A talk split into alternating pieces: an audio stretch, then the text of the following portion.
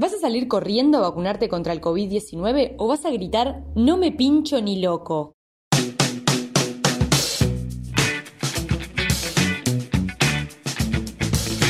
Soy Carolina de Lisa y estás escuchando Sustancia, un podcast para sobreponerse al ruido y entender lo que importa.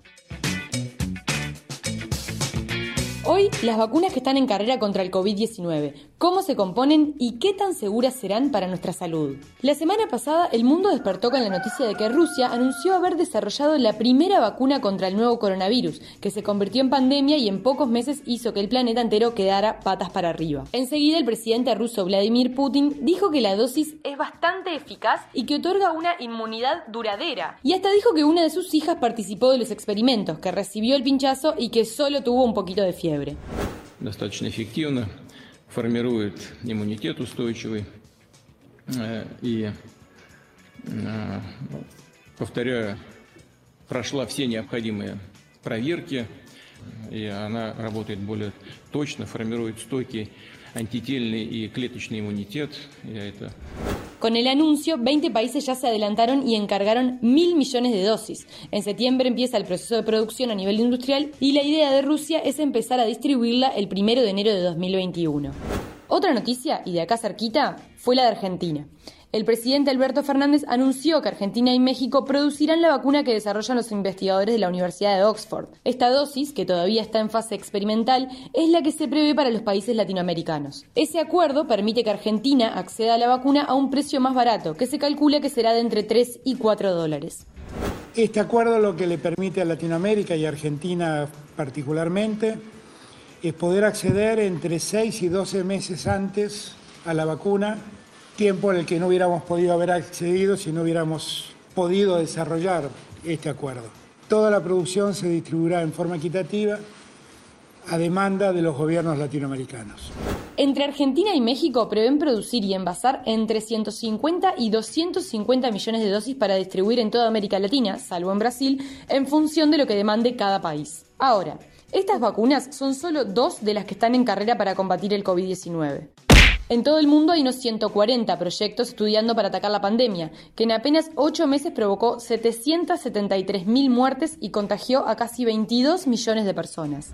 Pero claro, para convertirse en vacuna de manera oficial tiene que pasar con éxito todas las fases que implica una investigación de este tipo. Al principio, en la fase preclínica, se prueba si es eficaz en animales y cuánto la toleran. Después viene la primera fase, que es cuando se empieza a probar en un grupo de seres humanos, por lo general menos de 100, y allí se estudia si es segura y qué efectos tiene. En la fase 2 se realiza la inoculación a entre 200 y 500 personas y se hace un estudio más profundo de cómo opera la vacuna y qué consecuencias o efectos secundarios provoca. Por último, en la fase 3 se masifica la prueba. Se hacen cientos de miles de personas y además se hacen comparaciones con placebos. Si todos estos pasos fueron exitosos, entonces empieza la producción en masa y ahí sí se hace la distribución de la nueva vacuna. Entonces, si se toman en cuenta las que están más avanzadas, solo unas pocas pueden convertirse en la vacuna que derrote al COVID-19. Y estas son las que están en esa carrera. 1. La vacuna de Oxford. Fue creada con un virus modificado genéticamente que provoca un resfrío en los chimpancés, pero que con un cambio genético la idea es que sea similar al nuevo coronavirus. El 90% de las personas que la probaron desarrollaron anticuerpos después de recibir una dosis y tampoco hubo reacciones peligrosas. El 70% padeció fiebre o dolor de cabeza. Los que recibieron una segunda dosis adquirieron todavía más inmunidad. Esta vacuna ya está empezando la fase 3, que implica ensayos masivos en humanos en Reino Unido, Estados Unidos, Brasil y Sudáfrica. 2. La vacuna rusa. El anuncio de Rusia fue una sorpresa para todo el mundo. Lo que se sabe hasta ahora es que la vacuna utiliza el adenovirus, un virus de un resfrío y, según se informó, se necesitan dos dosis con 21 días de diferencia entre la primera y la segunda. El gobierno de ese país anunció que ya empieza la fase 3 de estudios en Arabia Saudita, en Emiratos Árabes, en Brasil, Rusia y México y en septiembre empezaría su producción masiva. Esta es la vacuna que hasta ahora generó más dudas. ¿Por qué? porque falta transparencia sobre las investigaciones científicas que la sustentan. Se conoció por anuncios de gobierno y por un sitio web que se creó especialmente, pero se desconoce las explicaciones de fondo, las pruebas y los resultados en detalle. 3. Las vacunas chinas. El lunes, China anunció que ya tenía la primera patente de una vacuna contra el coronavirus. Fue desarrollada por el Instituto de Biotecnología de Pekín y la biofarmacéutica china CanSino Biologics. En estas pruebas lo que se usa es un virus del resfrío convencional.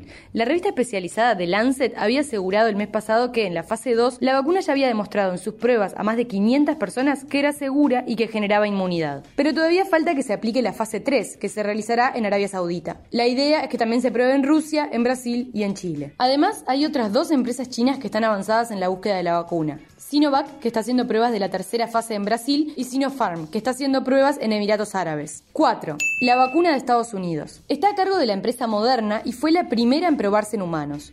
¿Cómo se compone? Con un fragmento del código genético del COVID-19 que se inyecta en el paciente. Genera inmunidad y no se encontraron por el momento efectos adversos. Se aplicaron dosis en diferentes niveles y la de los niveles más altos sí provocaron algunos efectos colaterales. La farmacéutica ya anunció que prevé ofrecer la vacuna a un precio de entre 32 y 37 dólares por dosis, aunque dependerá de la cantidad que pida cada país. 5. La vacuna alemana. La empresa BioNTech está realizando investigaciones junto con Estados Unidos y ya alcanzaron la fase 3 de pruebas en Aunque también se está probando en Estados Unidos, en Alemania y en Brasil. El objetivo de estas empresas es fabricar unas 100 millones de dosis este año y 1.200 millones de dosis el año que viene. Los estudios de estas vacunas se están haciendo en tiempos récord y eso obviamente genera desconfianza. Una vacuna en una situación normal lleva años de pruebas, de repetir estudios y de finalmente obtener el visto bueno para producirse en masa. Pero claro, con la pandemia corriendo los científicos, el desarrollo de estas dosis estará pronto en cuestión de meses. Y ese es un argumento que sirve de caldo de cultivo para las especulaciones y las teorías conspirativas sobre la vacuna. Los movimientos antivacunas ya empiezan a sonar con comentarios de que estas dosis no serán 100% seguras, que pueden tener efectos adversos que no se conocerán hasta dentro de varios años o que incluso el objetivo final es instalar un chip en los humanos para controlarlos. Por eso, lo más importante de aquí en más será estar atentos a qué dicen los organismos internacionales, como la Organización Mundial de la Salud, que es la que se encarga de validarlas. Y también hay que ver qué decisiones toman los gobiernos. En Uruguay, el presidente Luis Lacalle Pou fue muy claro con su postura. Tanto la vacuna rusa como otros laboratorios que la están desarrollando, la vamos a tener presente. Una vez que entendamos que esa vacuna es eficaz, vamos a tratar de ser los primeros en la fila para obtener al menos dos millones de dosis para poder vacunar a su lugar. El sueño del pibe sería tener esta dosis antes del verano, porque ahí ya tiene un doble efecto, que es que, podemos, que, que podemos llegar a tener una temporada lo más parecida a lo normal, y si no, buscaremos los mecanismos de poder tener una temporada, obviamente con las condicionantes.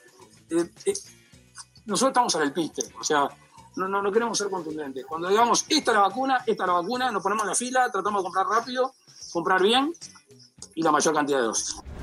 Hasta ahora lo que hay es un fondo del cual Uruguay forma parte y que asegura el acceso a las primeras vacunas, por lo menos para repartir entre la población de riesgo. Eso es lo que cuenta Agustín Herrero, periodista del Observador, que siguió todo el desarrollo de la pandemia en Uruguay.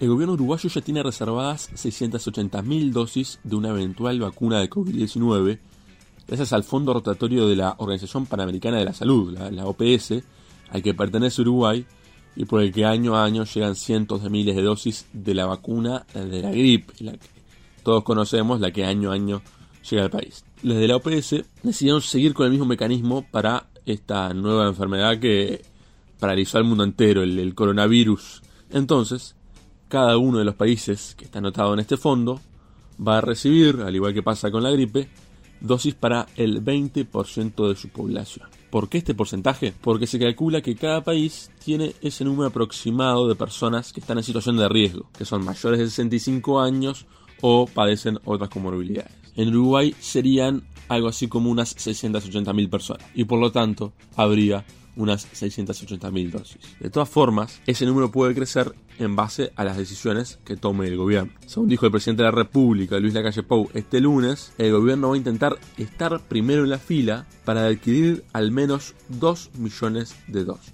¿Cuándo llegará ese momento? No lo sabemos. El tiempo lo dirá. Una vez que la vacuna esté aprobada, quedará por resolver el orden de las prioridades en cuanto a su distribución. Por ejemplo, si no soy población de riesgo y me la quiero dar, ¿voy a poder hacerlo? ¿Voy a tener que pagar por ella o la voy a recibir gratis? ¿Se va a convertir en una vacuna obligatoria? Eso a nivel local. Pero después quedará por resolver qué medidas se toman hacia afuera o incluso qué se decide en el resto del mundo. ¿Se la van a pedir a los que viajen? ¿Será parte de ese pasaporte sanitario del que se habla? La única certeza que hay hasta ahora es que hay unos pocos laboratorios que están a punto de tener el antídoto contra la pandemia y que la respuesta estará en cuestión de meses. Mientras tanto, tapabocas, distancia y más y más y mucho más alcohol en gel. Sustancia es uno de los podcasts que ofrece El Observador. Podés escuchar este y otros episodios en tu plataforma preferida: Spotify, Google Podcast, Apple Podcast o TuneIn. Suscríbete al Observador Member para ser parte de nuestra comunidad, acceder sin límites y apoyar contenidos de calidad.